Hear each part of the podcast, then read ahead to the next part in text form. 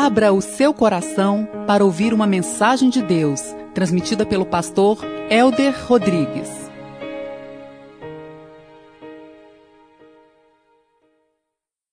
Êxodo capítulo 12. O Senhor disse a Moisés e Arão no Egito: Este deverá ser o primeiro mês do ano para vocês.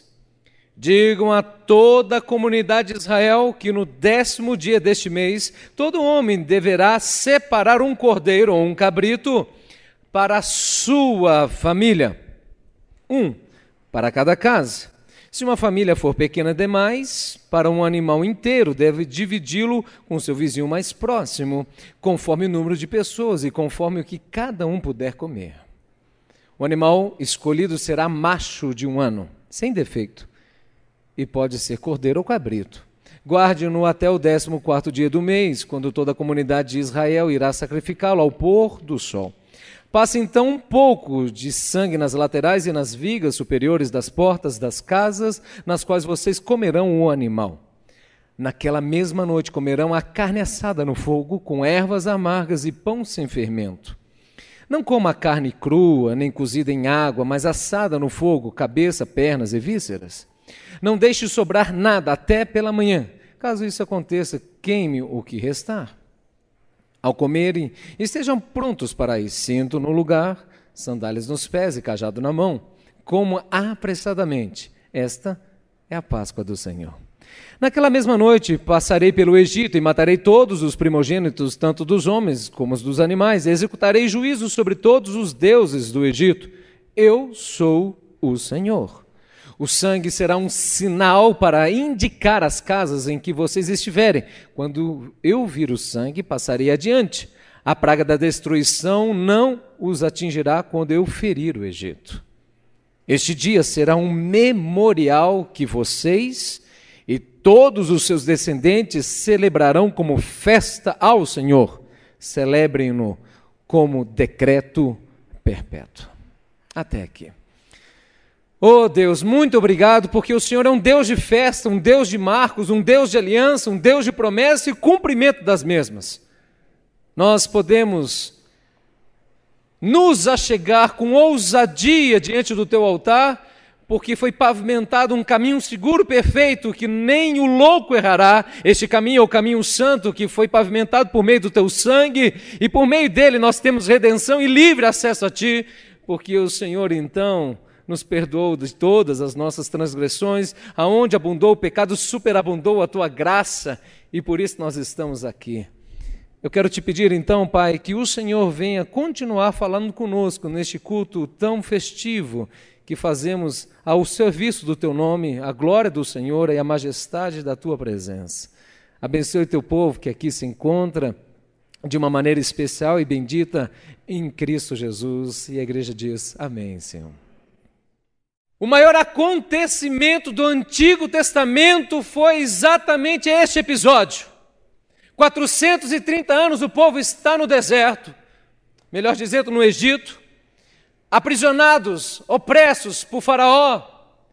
E agora há um momento ímpar, emblemático, onde o Senhor, o redentor do seu povo de Israel, vai liberar a a libertação deste povo para uma terra prometida. Eles estavam debaixo de um jugo doloroso de escravidão e agora eles tinham recebido, agora não, há 500 anos antes, uma promessa que eles viriam, viveriam numa terra peregrina, mas o Senhor iria levá-los a uma terra que emana leite e mel, e agora está para acontecer este episódio. Há uma redenção posta de resgate de salvação do povo de Deus. É a redenção nada mais é do que uma recriação de Deus fazendo sobre este povo. Da mesma forma que Deus resgatou e fez uma aliança com Noé e a sua família e disse que jamais eu destruirei a terra por meio de água, Deus então resgatou aquele, aquela família de um povo que adorava falsos deuses, que a sua iniquidade tinha chegado até os céus, e Deus então, por meio do seu juízo e justiça, da sua verdade, ele então recomeça um novo povo e uma nova nação, e agora o Senhor está recomeçando uma nova nação em Israel.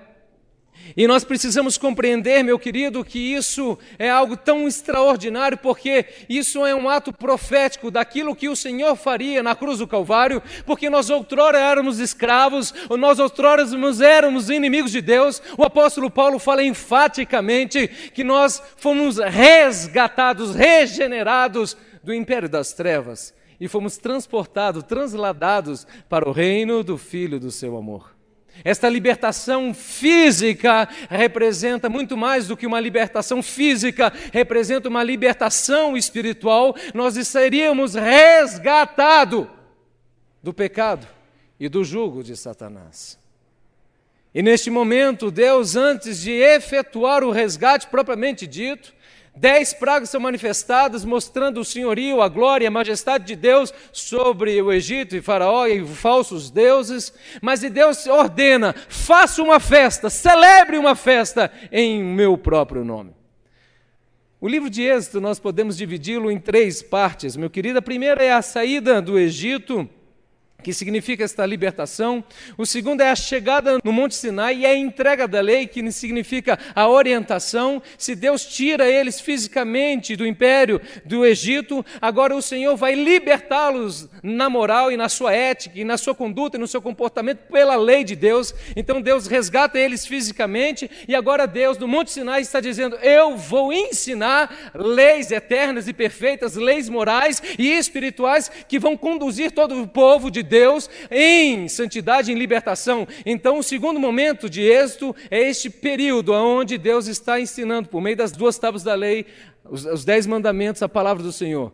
E o terceiro momento, meu querido, é o Senhor trazendo novas leis acerca da, da caminhada que o povo deveria ter com o Senhor. E o ensinamento de como deveria ser feito o tabernáculo. Então, o Senhor está nos, nos, ensinando nesse terceiro momento no livro de Êxodo acerca da adoração. Ele fala então de libertação, de orientação e de adoração. Ele fala de libertação, de nos trazer a verdade libertadora e os princípios da adoração que estão permeados, porque uma vez que nós somos livres e libertos do pecado, então nós somos livres para adorar e cultuar aquele que reina por toda a eternidade. Êxodo capítulo 1, verso 12 diz que eles estavam sujeitos a uma cruel escravidão. Eles estavam opressos, subjugados, oprimidos, geração após geração, um tempo longínquo, muito grande. Eles estavam humilhados, estavam sendo aviltados, rebaixados, afrontados, estavam vivendo de uma maneira vexatória. Eles estavam sobre um jugo que é pesado. E o Senhor no Novo Testamento ele declara: Vinde a mim todos que estão cansados e aprendei de mim, porque o meu jugo é suave e o meu fardo é leve. É interessante, meus amados, mas o texto diz que eles estavam oprimidos, mas eles se tornavam cada vez mais numerosos.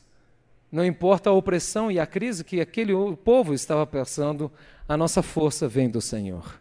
A despeito de eles estar debaixo de um jugo, Deus fez aquele povo crescer e crescer de uma maneira alarmante, a ponto do faraó ficar com tanto medo que ele manda matar os meninos primogênitos por medo de eles ficarem mais fortes do que o próprio Egito, o povo de Egito.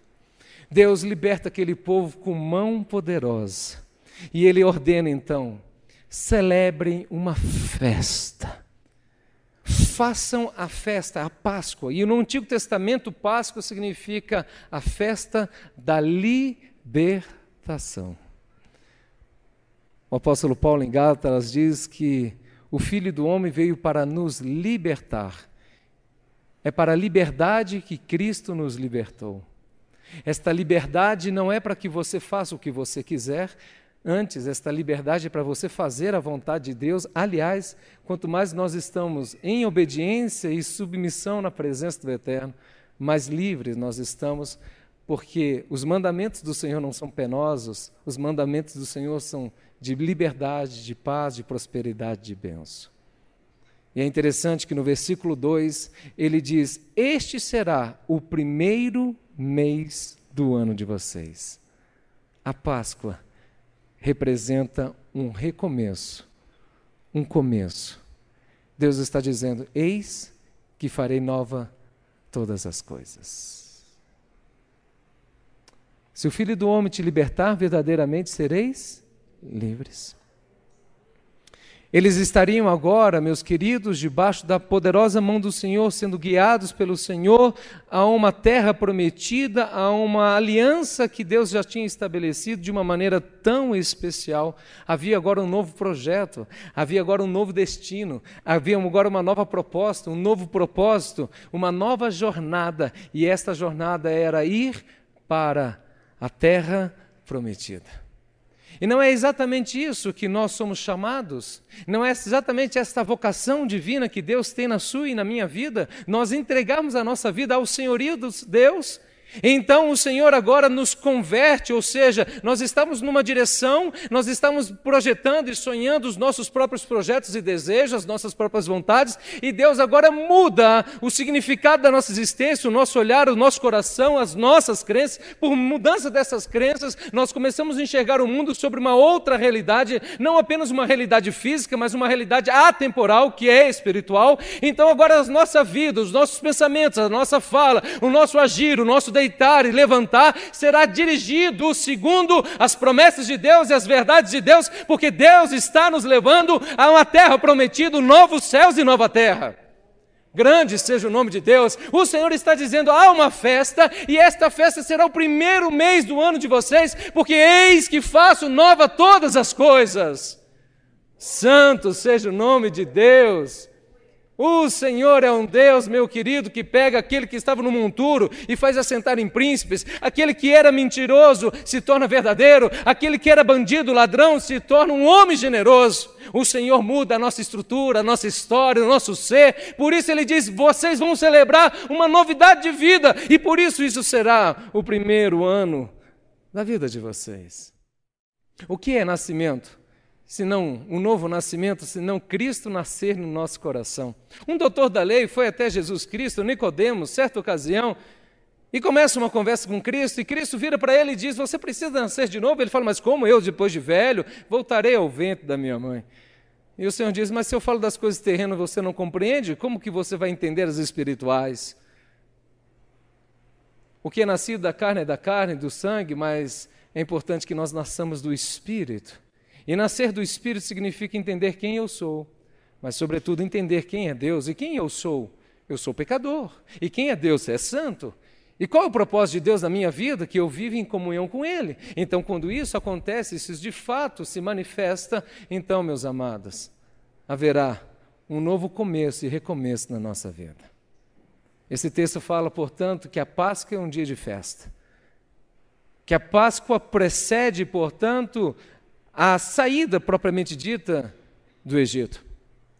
Mas esse texto é tão maravilhoso e tão bendito que ele, Deus fala no versículo 3: Digo a toda a comunidade de Israel que deve separar um cordeiro para a sua família. A aliança que Deus tem redentiva na sua e na minha vida é uma aliança para a nossa, diga comigo, família. Como Deus ama a família. É interessante que este cordeiro não deveria ser imolado e comido individualmente. Deveria ser comido na comunhão com a família. Deus ama de fato a família. Gênesis capítulo 1 vai falar acerca da criação, Deus faz a luz, os firmamentos, as estrelas, os animais, e tudo ele vai declarando que ficou bom.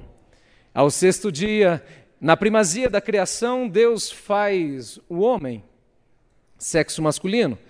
E quando Deus faz o homem, sexo masculino, ele diz: ficou muito bom. Louvado seja o nome do Senhor, e Deus dá uma incumbência a Ele de cuidar e cultivar esta terra. Deus, quando nos dá bênçãos, Ele nos ensina a cuidar e cultivar abrindo parênteses, muitos de nós sofremos não porque Deus não nos abençoou, mas porque nós não sabemos cuidar e cultivar aquilo que Deus nos deu, seja a nossa saúde, a nossa família, o nosso emprego, a nossa igreja, a nossa nação. Mas o fato é que a Bíblia diz que aquilo que Adão pudesse dar o nome, assim seria aquele ser dado o nome dos animais e plantas. Então Adão está dando nomes aos animais e olha, o jogo de palavras, e é mais do que um jogo de palavras, o que o próprio Deus diz: não é bom que o homem fique só. Henrique, Deus fala que o homem ficou muito bom a criação, e agora ele vira, no capítulo 2 diz: Mas não é bom que o homem esteja só. Se o homem, sexo masculino, é a primazia da criação, a mulher é a primazia do homem. Posso ouvir um homem aí para as mulheres, gente? Entendeu? Entendeu? Entendeu? Muito bem. Louvado seja Deus. Então Deus estabelece a mulher da costela de Adão e aí ele estabelece um propósito tão extraordinário. Está em Gênesis, no capítulo 2, ele diz: Deixará o homem pai e mãe e se tornará uma só carne com a sua mulher.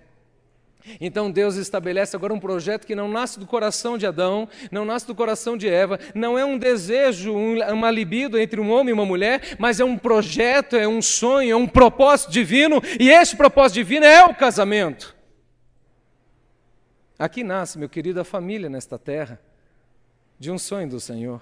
E agora o Senhor, então, reafirmando esta importância, ele diz: existe um cordeiro que será imolado e que deverá ser comido não no sentido individual, mas coletivo, e essa coletividade significa em família. Porque Deus é um Deus de aliança. E a aliança mais extraordinária extravagante que Deus tem é a aliança, no sentido da terra, é a aliança entre um homem e uma mulher, é um símbolo do casamento. Este símbolo do casamento é algo tão bonito e tão profundo, meu querido, que se você for lá em Efésios capítulo 5, Paulo está falando acerca do papel do homem e da mulher no casamento, e aqui ele não está fazendo uma distinção de grau de importância, mas de funções de papéis, em que o homem será o sacerdote, o cabeça, e o cabeça significa amar a sua esposa, como Cristo amou a igreja, amar o seu próprio corpo, então não vai fazer mal a ela, vai protegê-la e vai abençoá-la e cuidar dela. E esta mulher, nesta dimensão, vai andar em submissão, no mesmo acordo, no mesmo preceito, como auxiliador idônea. E aí Paulo vai discorrendo o texto e ele diz: Eu me refiro a um grande mistério, não ao homem e mulher, mas Cristo à igreja. Sabe o que, que Paulo está dizendo? Que o melhor ícone da aliança redentiva, perfeita, santa, bendita que Deus tem com o seu povo é representado entre um homem e uma mulher debaixo de uma aliança do Senhor. Quando eu vejo, por exemplo, quando nós vemos o arco-íris, eu posso ter convicção que Deus jamais vai destruir esta terra pelo dilúvio, por águas, porque Deus estabeleceu uma aliança e estabeleceu um ícone, e este ícone remete a uma aliança divina. Quando vamos participar da Santa Ceia, daqui a pouco vamos fazer o pão e o vinho, representa, é um ícone do corpo de Cristo, uma representação do sangue de Cristo e aquilo que ele fez há dois mil anos. Então são elementos externos para revelar uma graça interna, para revelar uma verdade espiritual, para revelar uma realidade transcendente então, quando eu vejo um casal em um casamento, eu tenho que compreender que isso é uma representatividade da aliança que Deus tem entre eles sendo o noivo e nós sendo a noiva. Por isso Jesus Cristo diz aquilo que Deus uniu, o homem não separe, porque a aliança que Deus tem com o seu povo, ela é irrevogável, ela é santa, ela é permanente. Ah, e esse texto então está dizendo: celebre a libertação e celebre em família, porque eu sou um Deus de aliança contigo e em família. Oh Deus bom e maravilhoso, como é bom vivermos em família, como é bom, meu querido, é ter alguém para você conversar, amar, respeitar, andar junto. Amar e ser amado, e daí é instituído os filhos, querida herança bendita do Senhor, o casamento é uma aliança do Senhor e é, uma, é um ícone daquilo que o Senhor faz na vida de todos os seus filhos. Uma aliança irrevogável e bendita, que só pode ser quebrada por meio da morte, me refiro ao casamento terreno. É interessante, meus queridos, a Páscoa então é uma aliança redentiva da família, mas também esta redenção é a redenção para uns e juízo para outros, porque a palavra de Deus diz que aquele animal que tinha sido morto deveria ser pego o seu sangue, aspergir nos umbrais, nas portas, e o anjo destruidor passaria. É interessante que este sangue representa libertação e, mais do que isso, salvação, redenção, o perdão dos pecados, mas aonde não houvesse o sangue do cordeiro, haverá o juízo de Deus. Esse é um preceito teológico, meus amados. Todas as vezes que qualquer homem ou mulher preguem a palavra de Deus e fale do amor de Deus, da aliança de Deus, das promessas de Deus, da bondade de Deus, da benevolência do Senhor, ainda que ele não fale nenhuma palavra de condenação ou de juízo, escute, há indiretamente uma palavra de condenação e de juízo, de justiça, melhor dizendo, para aqueles que não creem. E a Bíblia diz que todo aquele que crê no Senhor já está justificado, e todo aquele que não crê já está condenado. A família ou a pessoa que não tem o sangue nos umbrais receberá o juízo, o justo juízo do Senhor. Por ser santo e perfeito, ele não pode ter o pecado ou o pecador como inocente. É uma festa de redenção, mas é uma festa onde vai trazer juízo para aqueles que não estão debaixo de uma aliança. É o Cordeiro que justifica a família e a cada um de nós. Esse texto nos ensina que existe uma festa de vitória, e esta festa de vitória é celebrada pela morte a morte do Cordeiro. Oh, meus amados, a vitória não estava no povo de Deus, nos israelitas, nem nos méritos do povo de Deus. A vitória que eles estavam alcançando não era fruto da bondade daquele povo, mas é mérito único e exclusivo da graça de Deus. Isso me faz lembrar que Deus ordena a Abraão que espera durante 25 anos o filho da promessa. 25 anos. Então Deus nasce Isaac, que significa risos, uma promessa que Deus tinha trazido e reafirmado inúmeras vezes. E quando aquele menino devia, ter seus 12 anos, por volta de 12 anos, o Senhor diz, fala, sacrifica-me, ele. Então aquele homem, durante três dias, faz a caminhada mais longa, dolorosa, profunda da sua própria vida. Isaac não carrega uma madeira, mas carrega a lenha. E ele pergunta, pai, aqui está a madeira, o cultilho, mas aonde está o cordeiro? E a palavra diz: O Senhor proverá para si um cordeiro. Se Abraão ali está prefigurando o pai que decide entregar o unigênito, o primogênito de toda a criação, então agora Abraão está disposto, por meio da obediência, de sacrificar o seu filho. E a Bíblia diz que quando aquele homem levanta a sua faca para imolar o cordeiro, Eis que o Senhor trouxe o cordeiro, preso em arbusto. Então, na realidade, o Senhor estava dizendo: olha, esse matar do seu único filho, você não vai completá-lo, porque somente eu, Deus, sendo santo, perfeito, posso trazer para a humanidade, para cada um de nós, a salvação por meio da morte. Por que a salvação por meio da morte, pastor? Porque o salário do pecado é a morte. Então Jesus Cristo é o fiel depositário. Ele é aquele que veio para nos resgatar.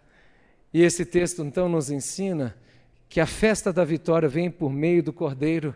E o Cordeiro de Deus que tira os pecados do mundo é uma prefiguração, esse texto, daquele que viria santo, imaculado, perfeito. E por isso que esse texto vai trazendo algumas características acerca disso. Ele deve ser macho, sem defeito.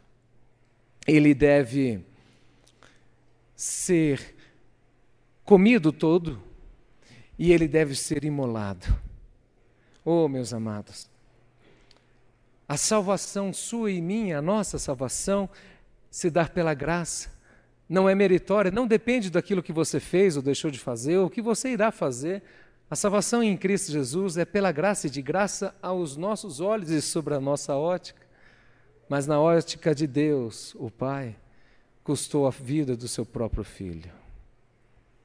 Esta graça para nós é de graça, mas sobre a ótica de Deus, nós fomos redimidos pelo precioso sangue do Cordeiro, sem defeito e sem mácula, o sangue de Cristo. Paulo fala que ele é o Cordeiro Pascual, um cordeiro sem defeito, um cordeiro que seria imolado e que deveria ser celebrado. Jesus Cristo veio para resgatar o povo. Jesus Cristo veio para morrer e por meio da sua morte ele veio nos resgatar. Não era o exemplo do cordeiro e nem o comportamento do cordeiro que nos salva, mas a morte do cordeiro que nos trouxe salvação. Deus leva tão a sério o teu e o meu pecado que a única forma de nós sermos perdoados das nossas transgressões e das nossas iniquidades é por meio da morte. E ele leva tão a sério isso que ele diz: então eu vou prover para mim mesmo um cordeiro que tira os pecados do mundo.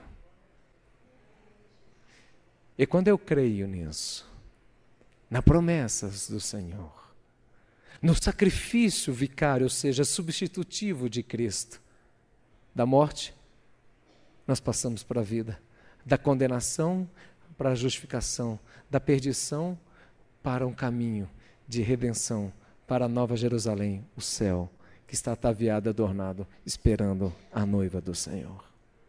Essa refeição deveria ser preparada em família, deveria ter ervas amargas, que simboliza, querido, tanto o sofrimento de Cristo e o sofrimento que o povo de Deus ainda iria passar neste processo de sair do Egito e entrar em Canaã. E este sofrimento ele não é um fim em si mesmo, ele é algo pedagógico e necessário, e Deus sabe nos tratar, e Deus tem os seus métodos e motivos, e tudo que Deus faz é santo, porque Deus queria agora, depois que tira o povo do Egito, arrancar o Egito do coração do povo, e essa sim seria a maior redenção que o povo, que Deus iria fazer tirar a idolatria do coração do povo, tirar a murmuração do coração do povo, tirar a idolatria do coração do povo, tirar a obstinação do povo querer regressar para as práticas antigas. Ninguém é capaz disso. Ninguém é capaz de trilhar este caminho se não for por Cristo, por meio do Espírito e por meio da palavra do Senhor. Isso não é mérito nosso, isso não é força nossa, isso vem do Espírito de Deus, aonde ele nos convence do pecado, da justiça e do juízo. Ninguém consegue dizer sim, Senhor, Senhor, Senhor, se não for pelo Espírito. Ninguém é regenerado se o Espírito não tocar. Ninguém diz e declara se o Senhor, na sua infinita graça e bondade, tocar em seu coração e dizer que você é pecador e que nós necessitamos de um redentor, de um cordeiro imolado que tira os pecados do mundo. O que é santidade, pastor? Se não um ato de cooperação, escute atentamente, é Deus nos dando uma capacidade, uma instrumentabilidade de nós dizermos não ao pecado, de nós dizermos não às trevas, de nós dizermos não ao nosso eu pecaminoso. É Deus que capacita, é Deus que convence, é Deus que nos impulsiona, é Deus que nos governa, por meio do seu Espírito, mediante a Sua palavra. Então, o que é santidade, pastor? É Deus nos dando a instrumentabilidade, a capacidade de dizer não ao pecado, porque outrora nós estamos escravos, presos, opressos e oprimidos nos nossos próprios delitos e pecados. Estávamos mortos, diz o apóstolo Paulo. Então, esse ato de cooperação é Deus te dando a instrumentabilidade, você pegando essa instrumentabilidade por meio do Espírito, segundo a palavra de Deus, e decidindo: eu vou rumo a Canaã. Eu não vou olhar para o Egito, decidindo, eu vou dizer não ao pecado, eu vou dizer não às coisas que não procedem de Deus, eu vou dizer não a aquilo que não está na palavra de Deus. Por que eu vou dizer não? Porque o Senhor me resgatou, porque houve festa, porque o Senhor nos chamou para uma vida santa. Eu vou fazer isso porque eu amo o Senhor e como uma noiva adornada e ataviada, eu espero o noivo. Então eu me atavio na santidade, na comunhão. Então eu quero viver na esperança da verdade de Deus. Então eu digo não às coisas do mundo, não ao Egito, porque eu digo eu sou teu, Senhor. Oh, Deus maravilhoso! Se uma noiva se atavia para o noivo, nós somos a noiva de Cristo, que esperamos e dizemos: Vem, Senhor. E a noiva diz: Vem, o Espírito diz: Vem. Santidade é um ato de cooperação. Deus em primeiro lugar e necessariamente nesta ordem, dizendo e capacitando você: Você é capaz de dizer não ao pecado. Então eu vou me esforçar Então eu vou me mortificar, mortificar a minha carne. Como eu mortifico minha carne, pastor? De muitas formas. Pastor, mas eu não consigo ficar sem falar da irmãzinha. Pastor, eu não consigo ficar sem fofocar. Pastor, eu não consigo ficar sem na maledicência. Você sabe como você consegue isso, querido? Não é pela sua força, mas é pela força do Espírito. Então, quanto mais eu me achegar a Deus, e quanto mais eu ler a palavra, e quanto mais eu mortificar o meu eu, mais o Espírito vai me trazer essa instrumentabilidade que é um ato de cooperação para que vivamos em santidade. Isso se dá subjugando a carne por meio de orações, de jejum e de santidade, de consagrações por meio da palavra em adoração no Senhor. Muitos crentes dizem que não conseguem, mas não jejuam nunca. Crente jejua, igreja. Uma vez eu conversando com o pastor, eu não jejuo nem a pau. Eu falei, meu Deus, o que, que é isso? Gente, Jesus fala assim: quando o noivo está com entre vós, vocês não jejuam porque é festa. Mas uma hora o noivo será arrebatado e chegará esse dia que vocês serão, deverão jejuar. Jesus já está no céu, gente. Tem crente que acha que está aqui. Não, ele está aqui sim, mas ele está no céu. E nesse sentido, nós precisamos e devemos jejuar. Meu amado, tem muitos pecados que esta instrumentabilidade que Deus te dá vai precisar e necessitar de você mortificar o seu por meio do jejum.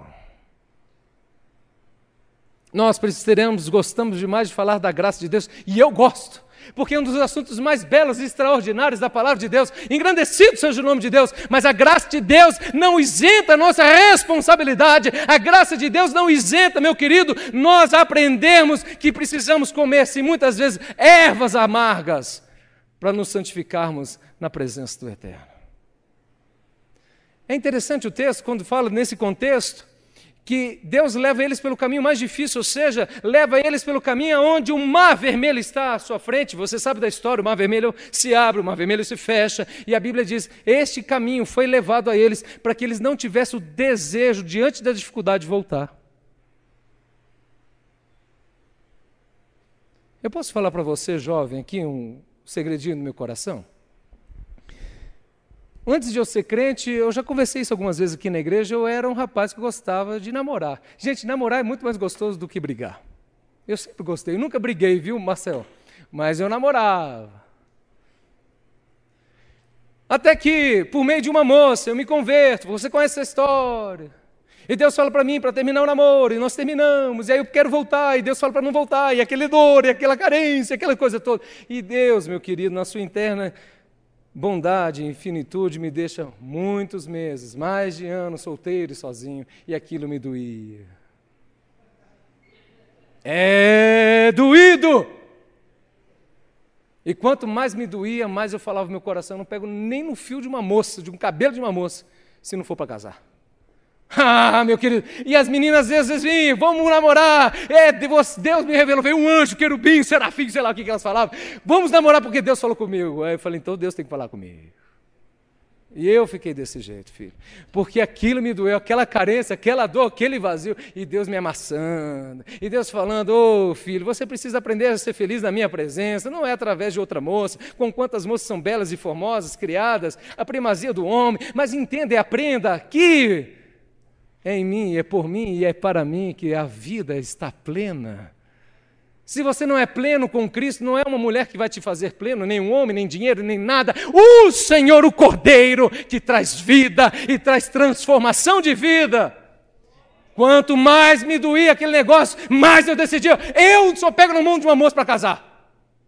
E foi desse jeito. Você conhece o resto da história? Aqui está lá, dois filhos, assim por diante. Ei, ervas amargas! Mas a erva amarga, meu querido, faz expurgar o egoísmo e a idolatria dos nossos corações. O pão devia ser sem fermento, porque o fermento simboliza o pecado. O fermento simboliza a impureza, os falsos ensinos, a hipocrisia, a vida pecaminosa. O pão não podia ter fermento. A Bíblia diz que um pouco de fermento leveda. Um pouco de fermento leveda um pouco de fermento leveda? Se o teu olho te faz pecar, Jesus fala, arranque-o. É claro que o Senhor não está falando para você chegar e furar o seu olho, filho. Mas o Senhor está dizendo, com todas as letras, com toda a convicção da alma dele próprio e da verdade que emana do próprio Deus, que nós precisamos arrancar o mal pela raiz. Como que eu arranco mão para a raiz? É um ato de cooperação da santidade. Quer que eu volte, gente? Aí você jejua, você chora, você chora, e chora, e chora, e chora, e Deus vai expurgando aquilo que estava no seu coração. O texto ainda fala que deviam comer de pé. Já pensou, gente, uma ceia de pé? porque deveriam estar de prontidão, prontos para marchar, porque o Senhor estava por passar, porque a obra de Deus, quando Deus nos chama, querido, é agora, é imediatamente, não é amanhã, não é depois de amanhã. Ah, pastor, deixa eu passar minha juventude, você não entendeu. A melhor coisa na vida de um jovem é entregar a sua vida ao Senhor, porque Ele é plenitude de vida. Oh, Deus maravilhoso! Santo e bendito seja o Rei de toda a terra. Nós te bendizemos, Deus. O Senhor, então, naquele contexto, ele passa e o anjo da morte passa, e aonde aqueles meninos, os primogênitos, tinham sangue, eles tinham o livramento, a redenção, a salvação no Senhor Jesus Cristo. É interessante, meus amados, Deus leva isso tão a sério, que se você entender o capítulo de todo o contexto, e eu vou ler aqui para você em Êxodo capítulo 4, verso 23, e esse aqui talvez seja um dos versículos é, clímax deste contexto todo que nós estamos de, lendo, falando, melhor dizendo. Diz o seguinte: Deus tinha prometido a Israel o meu primeiro filho. E eu disse, e eu já lhe disse, que deixe meu filho ir para prestar-me culto. Mas você não quis deixá-lo ir, está se referindo a Faraó. Deus está usando Moisés para falar com faraó. Mas você, faraó, não quis deixar isso. Por isso, matarei o seu primogênito. Como que é, pastor? Deus fala: Eu ouvi, povo de Deus, a tua aflição e a tua angústia. Por isso eu decidi descer e te libertar. Deus ouve as suas orações, meu querido. Deus não ouve a murmuração, Deus não ouve as queixas, mas Deus ouve o choro. De uma maneira tão profunda que a palavra do Senhor diz que o Espírito geme conosco, com gemidos inexprimíveis, muitas vezes diante da dor e da angústia e do luto, porque Deus é o Deus que consola os que choram. Então o Senhor agora dá autoridade a Moisés, e o texto, então, meus amados, nos ensina que Moisés vai falar com o Faraó, e o Faraó é tem o um coração endurecido, e pragas vêm se manifestando, a glória de Deus sobre o Egito, e assim sucessivamente. Mas a ideia central é: deixe o meu povo ir a me adorar no deserto.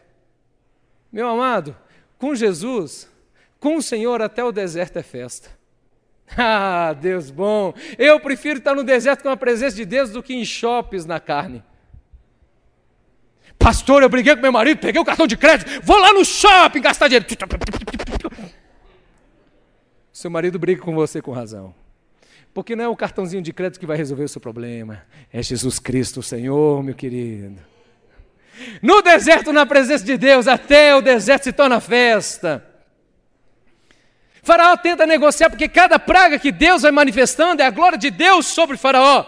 E vocês sabem das dez pragas. E é interessante, meu querido, que então Faraó vira para Moisés e diz: Não servirão a Deus, como quem diz, Eu sou Deus. E aí Faraó vai tentando negociar aquilo com Moisés, Faraó vai tentando negociar para que o povo de Deus não adorasse. Então ele fala: Não sirvam a Deus.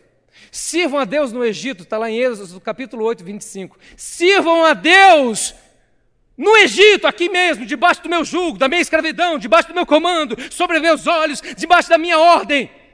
E Moisés fala: Não, não. Então tá bom. Vocês podem adorar a Deus, pragas vão se manifestando, mas fique perto. E Moisés fala: Não, não. Tudo bem. Vocês adoram o Senhor, mas os, meus, os seus jovens ficam comigo. E Deus fala o que, gente? Não, não. Ah, então tá bom. Vocês adoram o Senhor, leve os seus filhos, mas o seu rebanho fica na terra. E Moisés fala: não!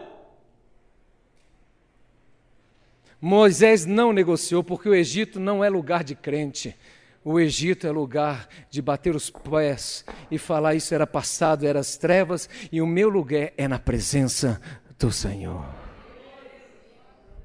Tem crente que quer ir rumo a Canaã vivendo no Egito. Não, filho, você não está indo rumo a Canaã, você está no Egito, permanecendo no Egito, contaminado pelo Egito. Faraó tentou negociar. O diabo é o pai da mentira e ele vai negociar. Fique perto, fique no Egito, deixe os seus jovens, deixe o seu rebanho. E Deus, por meio de Moisés, diz: Não, o Egito não é o nosso lugar, o nosso lugar é na terra prometida.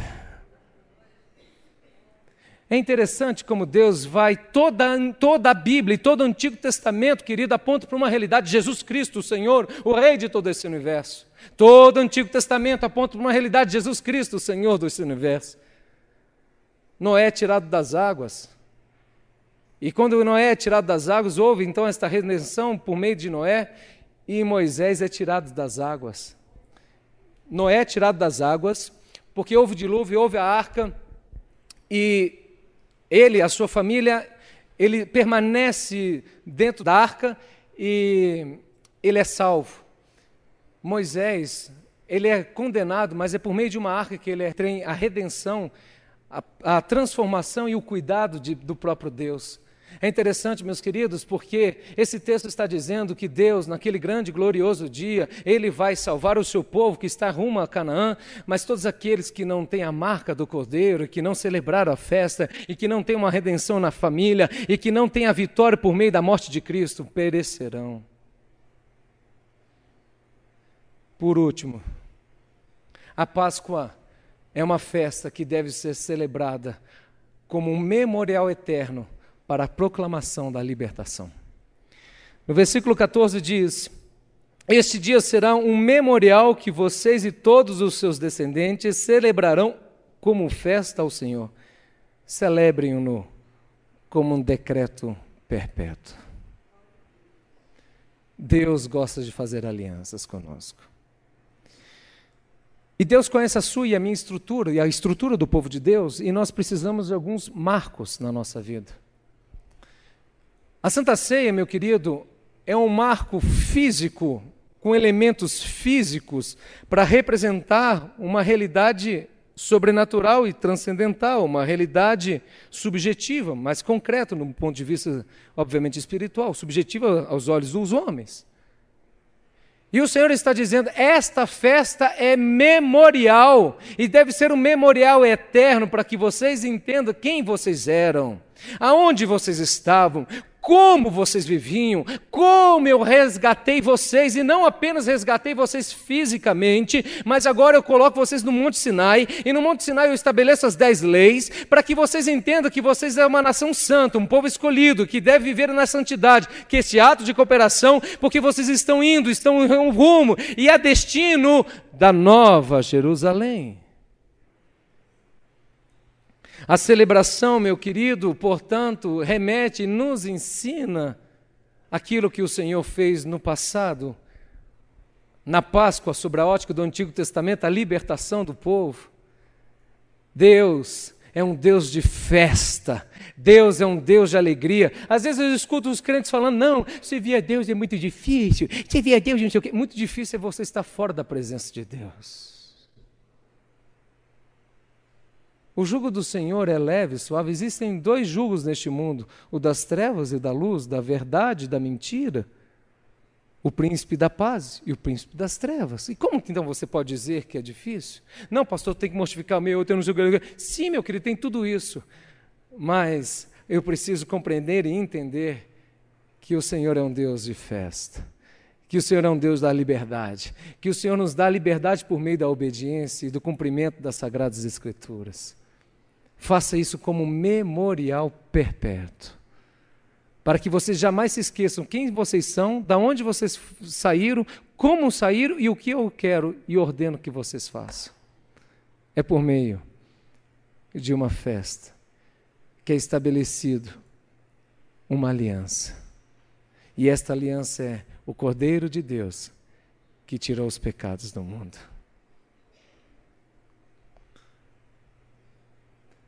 Existe uma festa, meu querido, todas as vezes, quando algum pecador se arrepende, festa no céu, porque Deus está celebrando a festa. Outrora éramos inimigos e avarentos, cobiçosos, estamos como filho perdido, filho pródigo.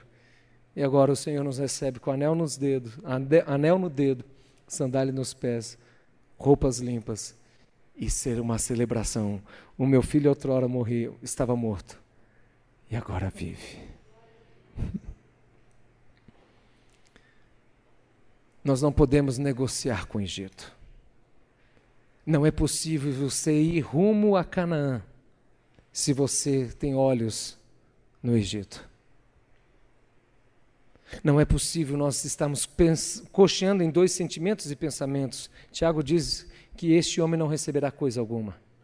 Tiago vai um pouco mais longe quando diz adúlteros, e ele está se referindo aos homens cristãos que amam as coisas deste mundo. E quando aquele homem ama as coisas deste mundo, leia as coisas do Egito, ele se torna inimigo de Deus, porque o Senhor tem zelo, ciúmes de nós, porque nós fomos resgatados pelo Cordeiro de Deus que tirou os pecados do mundo. A tua vida não te pertence. A minha vida não me pertence. A minha vida é do Senhor. E quanto mais eu entrego a minha vida ao Senhor, mais livre eu estou e mais livre eu sou. Para olhar as tentações das, da carne, as cobiças deste mundo e dizer: Puxa, eu tenho vontade, mas eu sei que isso não é bom. Eu não curto isso. Eu curto a palavra do Senhor.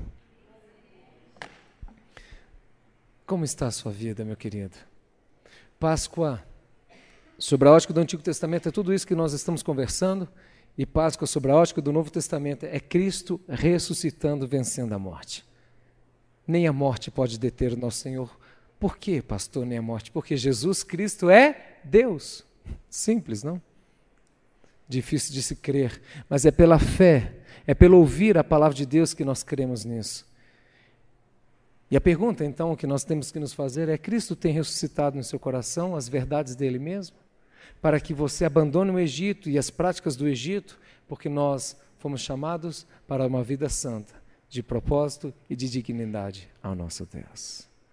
Que Cristo possa nascer no seu coração hoje, amanhã e até Cristo voltar ou o Senhor nos levar.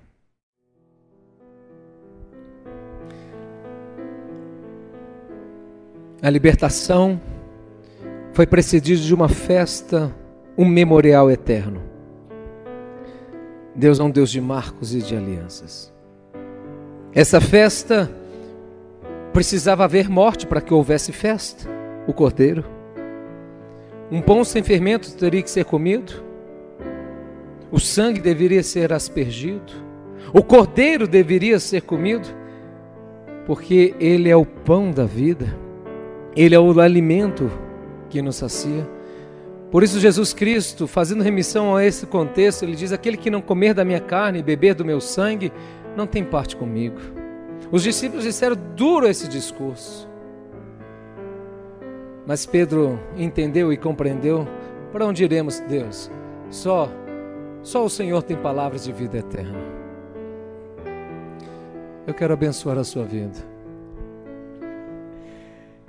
Eu quero abençoar a sua vida por meio do Cordeiro. O Cordeiro que foi imolado. E por que ele foi imolado? Porque você é pecador. Por que ele foi imolado? Porque eu sou pecador. Mas ele não ficou debaixo de uma sepultura. No terceiro dia ele ressuscitou. Isso é Páscoa. Oh Deus, derrame do teu espírito e da tua grandeza e da tua bondade de uma maneira sobrenatural. Não há condenação para aqueles que estão em Cristo. A noiva diz: Vem, o Espírito diz: Vem, e o Espírito nos conduz à Nova Jerusalém. Por isso, deixando-me as, deixando as coisas que para trás ficam, prossigo, avanço para o alvo, para o prêmio da soberana vocação que há em Cristo. O apóstolo Paulo considerou tudo esterco, nada, coisa de nenhum valor. Egito, antes de Cristo, diante da sublimidade da redenção, da cruz. Porque toda a verdade emana do Cordeiro, o Cordeiro que tira os pecados do mundo. Vem Jesus sobre nós, fazendo com que teu Espírito nos acenda de uma maneira graciosa e poderosa, que sejamos sacudidos, balançados, libertos das amarrações que não existe no Egito. Quantas vezes o povo reclamou: "Ah, queríamos o alho, a cebola, o alho poró. Ah, Deus, nós queríamos cordonizes, carnes.